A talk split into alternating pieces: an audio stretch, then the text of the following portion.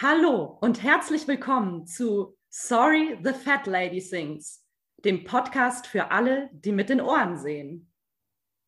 Wenn auch du Bock hast auf eine Welt voller Gleichberechtigung, Diversität, Individualität, Women Empowerment, Freiheitsgefühl und vieles mehr, dann bist du hier genau richtig. Wir sind Sarah Funk und Ulrike Malotta. Schön, dass du heute dabei bist.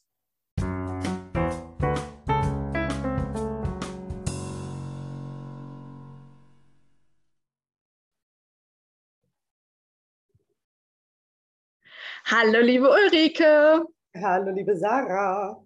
Wir wollen heute ein wenig über Perfektionsdruck sprechen.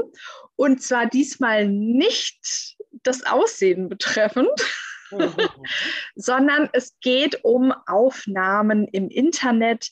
Also heute findet man die ja dann alle im Internet stellt man Videos hoch von sich oder nicht? Hat man Angst davor, dass es noch nicht gut genug ist, was man da präsentiert? Im Internet findet man alles immer wieder. Es ist da zementiert sozusagen. Und da ja der Leistungsdruck, der Perfektionsdruck ähm, einhergehend damit, dass man solche Videos von sich ins Internet stellt. Liebe Ulrike, was sagst du denn dazu? ja, was sage ich dazu? Ich sage ganz eindeutig, dass ich da absolut überhaupt nicht davon befreit bin. Also es ist schon besser geworden über die letzten Jahre. Aber ja, ich bin da irgendwie nicht davon befreit. Ich habe auch immer den Drang, noch wie so viele klassische Musiker, glaube ich, ähm, ja, dass wirklich alles perfekt ist. Also in Anführungsstrichen muss ich sagen, weil was ist schon perfekt? Ne? Also für, viele Leute würden sagen, es ist schon perfekt und selber hört man halt immer noch was. Und je öfter du es anhörst, umso mehr hörst du dann noch auf den Aufnahmen.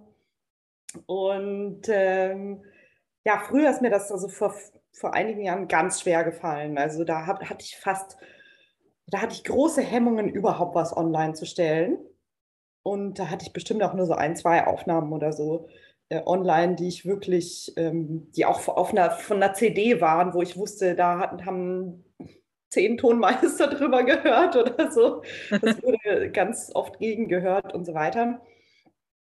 Jetzt bin ich ein bisschen lockerer geworden. Also jetzt äh, stelle ich auch manchmal äh, Live-Aufnahmen rein, zum Beispiel. Das machen ja auch ganz viele Kollegen. Ne? Und dann schreibst du einfach auch dahinter live, weil ich meine, es ist live. Also, und das ist ja auch das Schöne daran. Ähm, es kann immer, ist, jeder Tag ist anders, es kann immer was schiefgehen, es kann aber auch immer was noch besser klappen, es kann immer was anders klappen, man ist immer in einer anderen Verfassung. Und ähm, ich finde es sogar schön. Und ach, siehst du, guck, es gibt so ein ganz, ganz tolles ähm, Zitat. Mensch, jetzt weiß ich nicht mehr genau, von wem das ist. Und ich weiß auch nicht mehr O-Ton. Aber das, das stelle ich nachher in die Shownotes rein. Yes. Aber es war sowas grob, ja. Grob war das Zitat. Es war ein großer Dirigent. Der hat gesagt, ähm, also so, so, so ungefähr war das, wenn man, also wenn man nichts riskiert, dann, dann ist das nicht Musik machen, ja. Also ähm, man muss wirklich auch mal was riskieren beim Musik machen und, und Emotionen reinlegen und dann, es kann auch mal was schiefgehen. Also, und seitdem ich dieses Zitat gehört habe, ich, ich schreibe das nachher rein, das war das ist ein ganz, ganz tolles, ganz, ganz toller Spruch. Und ähm, der hat mich tatsächlich total befreit. Weil jetzt komme ich gerade ein bisschen von den Aufnahmen weg, aber das ist super. Auch zu eben Konzerten oder ähm, ja, ähm, Aufführungen. Ähm, das ist wirklich, das befreit total, weil oft hat man das Gefühl, man muss dann so perfekt singen und es muss so genau, weil man auch so Aufnahmen gewöhnt ist, wo alles perfekt, ich muss das immer in Anführungsstrichen setzen, ähm, ja, aufgenommen ist. Und wir sind aber alle Menschen, wir sind keine Maschinen. Und ich finde es so schön, dass er gesagt hat, er hat, dass er das sogar gern hat, wenn mal was im Konzert passiert, weil er weiß, dass der Sänger oder der Musiker hat was riskiert, der wollte was ausdrücken und wenn was schief geht, geht was schief, aber es kann genauso gut richtig geil werden und man kann total zaubern. Du weißt nie, was rauskommt. Es kann 50-50 so oder so werden. Ja, total. Ja, ich denke, die Menschen haben halt immer Angst davor, dass das die eine kleine Sache, die dann vielleicht passiert, ganz viele haben sie nicht gemerkt, aber vielleicht hat es irgendjemand gemerkt, man weiß es nie. Ne? Ja. Äh, irgendeine Kritikerin ähm, sitzt im Publikum, merkt, schreibt was Böses. Das kann halt immer passieren. Ne? Ähm, aber das ist so wichtig, was du sagst. Wir sind keine Maschinen und die, ja, die Hörgewohnheit von den CDs ist einfach sehr stark. Und da wird ja so viel geschnipselt und gemacht und getan, ja. bis wirklich dieses Endprodukt da ist. Und das ist ja nichts Natürliches, eine CD. Da muss man sich ganz dolle bewusst drüber sein. Und ich finde es so sehr, sehr schön, dass du da deine Ängste auch ja, überwunden hast und ich arbeite dran. Ja, na, aber irgend, irgendwo hast du schon was überwunden, finde ich. Ja. Wenn du das postest, ähm, dann, ja, wenn du nicht einen Teil, einen Großteil, muss man sagen, davon überwunden hättest, dann könntest du das gar nicht machen, ohne dass dich das auch unruhig machen würde. Ja, total. Und ich muss auch noch dazu sagen, jetzt fällt mir gerade ein, ich habe mich letztens auf einen Liederabend vorbereitet. Da habe ich ganz tolles Wagner-Lied auch gesungen und ich höre mir schon manchmal so zur Inspiration ähm, Aufnahmen von Sängern, die ich toll finde, dann an. Und dann habe ich eine Aufnahme angehört von Elina Garancha. Und also ich bin auch selbst mit der Sicht auf Dritte nicht davon befreit. Das gebe ich ganz offen zu. Aber ich kann mich mittlerweile stoppen. Und ich denke, das ist wirklich ein Fortschritt. Und zwar habe ich dann diese Aufnahme angehört und dachte mir so, oh, der Ton, der war ja wirklich krass zu tief. Also muss ich ganz ehrlich so sagen. Oder das war irgendwie, weiß nicht, da war irgendwas und so. Und dann habe ich gesehen, dass es eine Live-Aufnahme war. Und dann dachte ich mir so, ja, also würde mir genauso passieren, wird jedem anderen genauso passieren.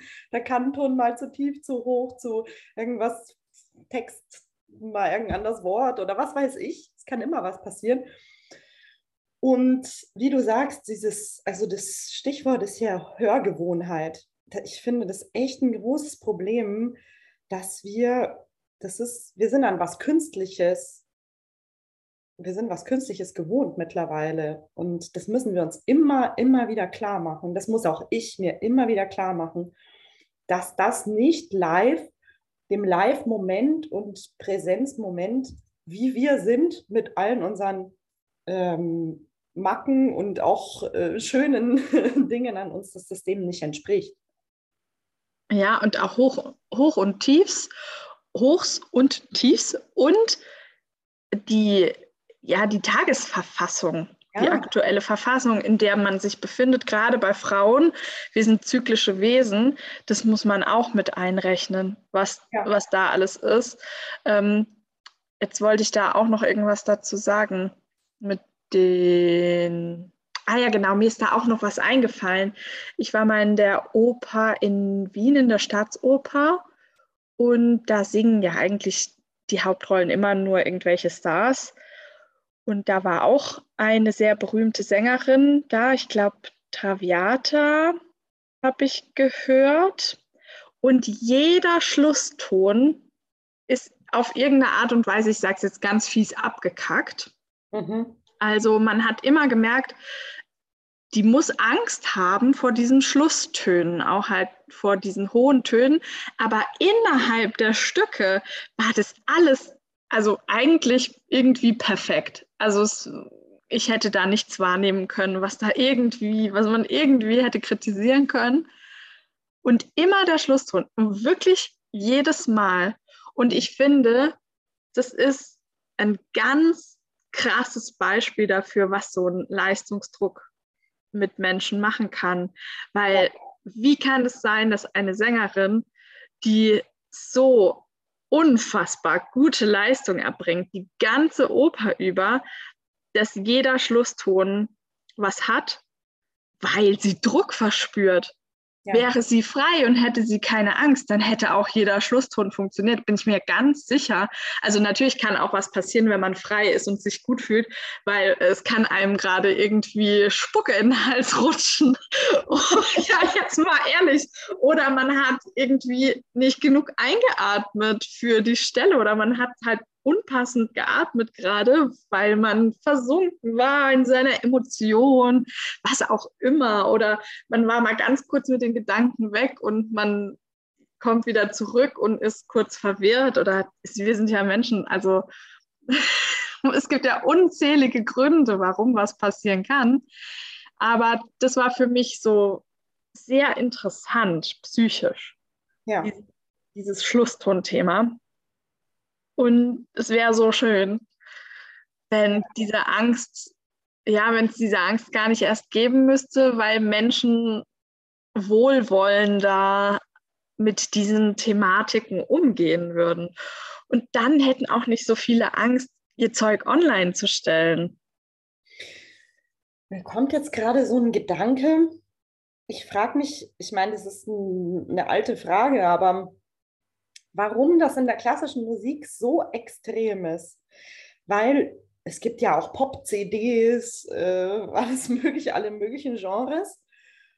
Und ich war noch nie enttäuscht, wenn ich in einem Live-Pop-Konzert war und da mal der mal einen schiefen Ton gesungen hat oder weiß ich nicht, irgendwas passiert ist oder so. Das, da sagt man gleich, ja, ist halt live.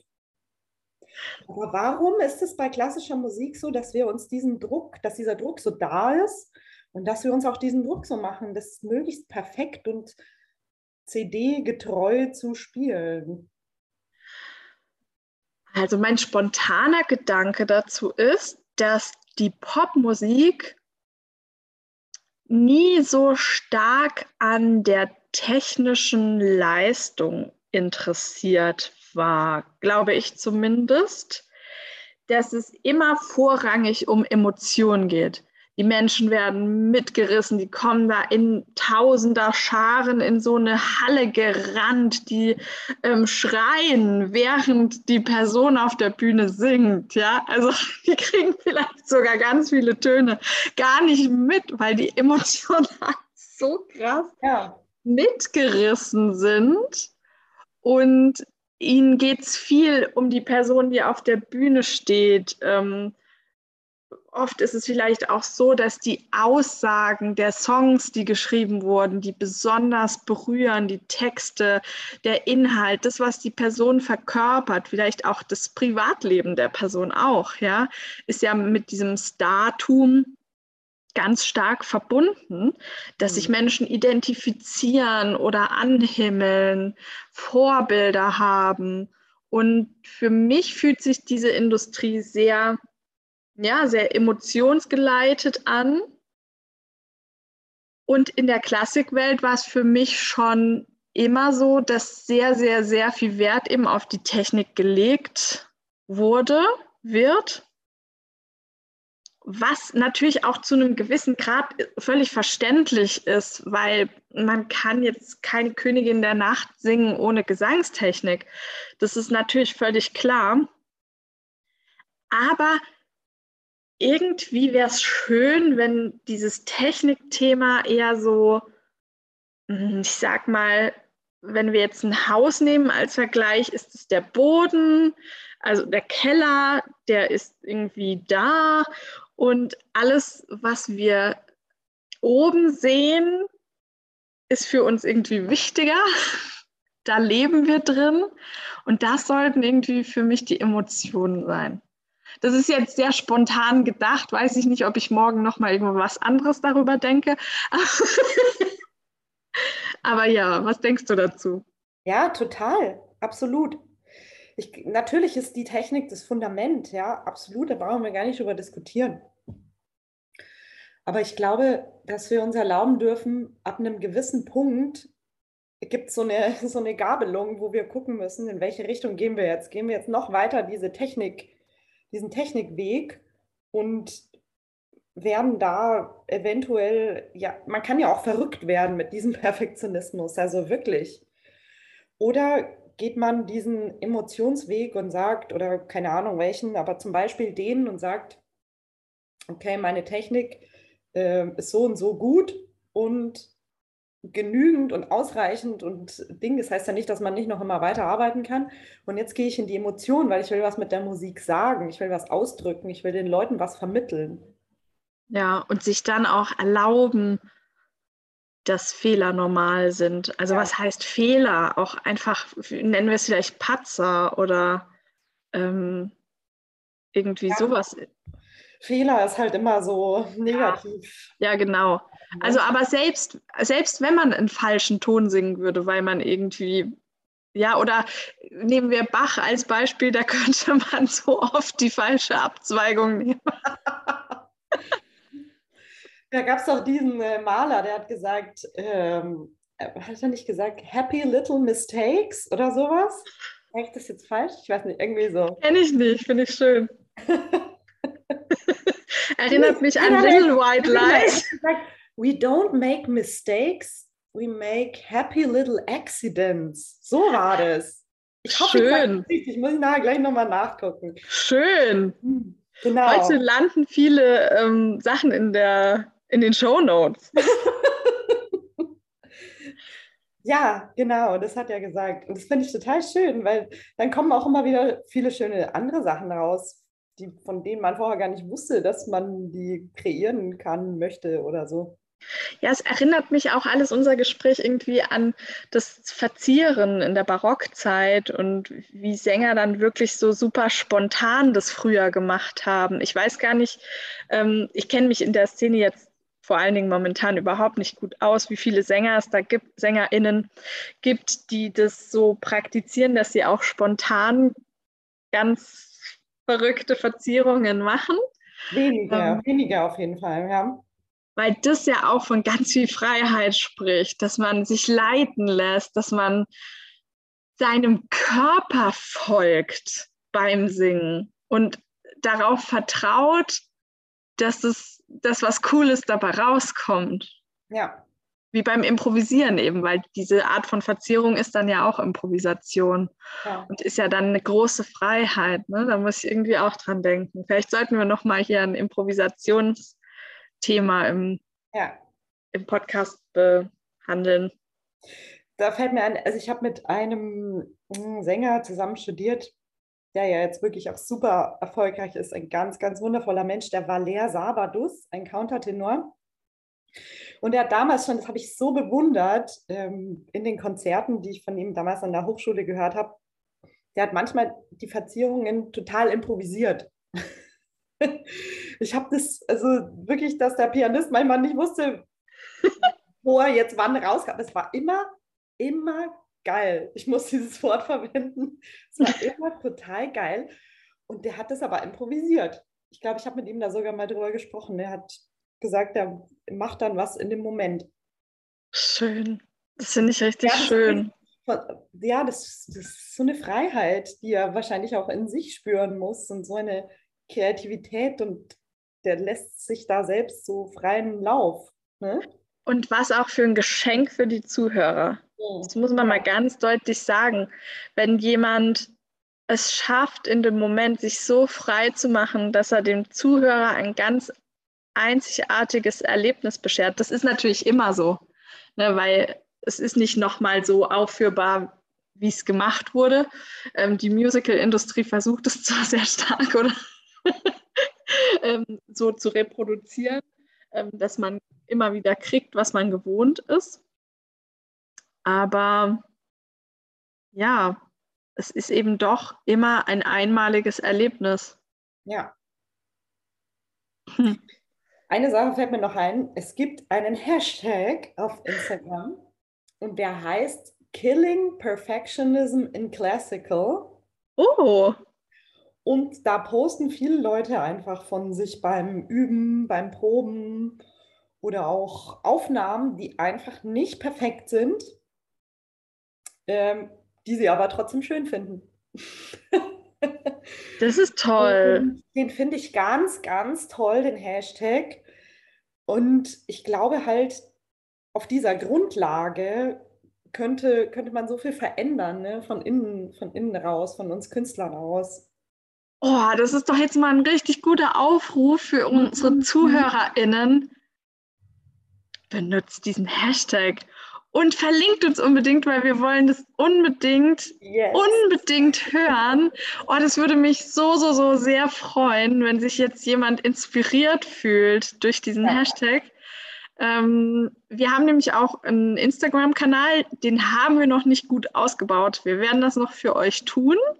Yes. Aber der heißt auch einfach Sorry, the Fat Lady Sings in einem Stück.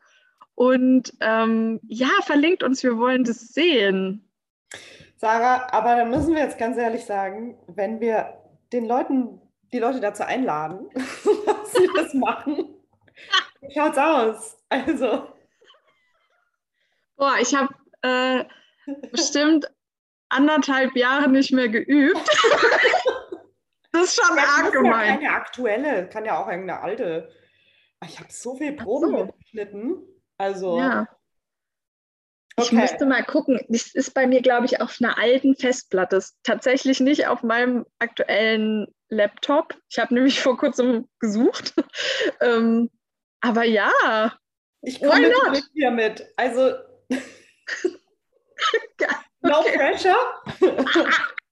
Aber wenn ich hier schon so laber, dann. Ähm, Muss man uns nack nackig machen, verstehe.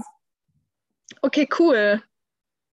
Genau. Yeah. Leute, lasst uns alle ein bisschen unperfektisch, unperfektionistisch sein. Unperfekt, unperfektisch? Unperfektisch. Also hier bei unserem Podcast ist alles unperfektisch. Und das finde ich so schön gerade.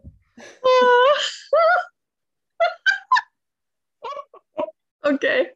Okay, wir kriegen jetzt einen Lachanfall, aber davor verabschieden wir uns. Genau. Also, liebe Leute, schön, dass ihr heute wieder dabei wart. Postet was auf Instagram oder wo ihr mögt äh, mit dem Hashtag Killing Perfectionism in Classical. Äh, verlinkt uns vielleicht auch mit äh, Sorry, the Fat Lady Sings. Teilt eure unperfekten Momente mit uns. Schreibt uns, postet alles, was ihr wollt. Und ja, wir freuen uns, euch wieder zu hören. Ja, macht's gut. Vielen Dank fürs Zuhören. Bis bald. Tschüss.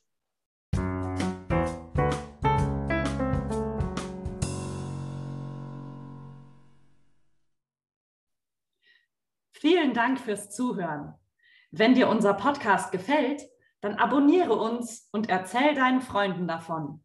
Denn zusammen sind wir viele. Bis zum nächsten Mal, deine Sarah und Ulrike.